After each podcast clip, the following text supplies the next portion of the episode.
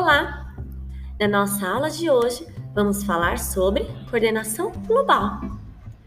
Na coordenação motora global, nós realizamos grandes movimentos utilizando todo o nosso corpo.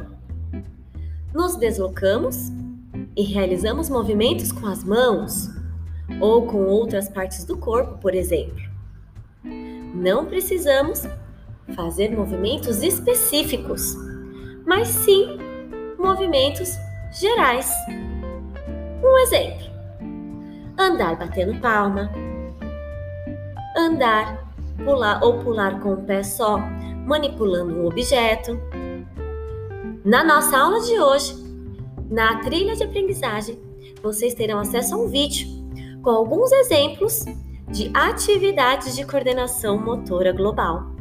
Escolham uma dessas atividades e realize a sua prática. Essa é a nossa aula de hoje e até a nossa próxima aula.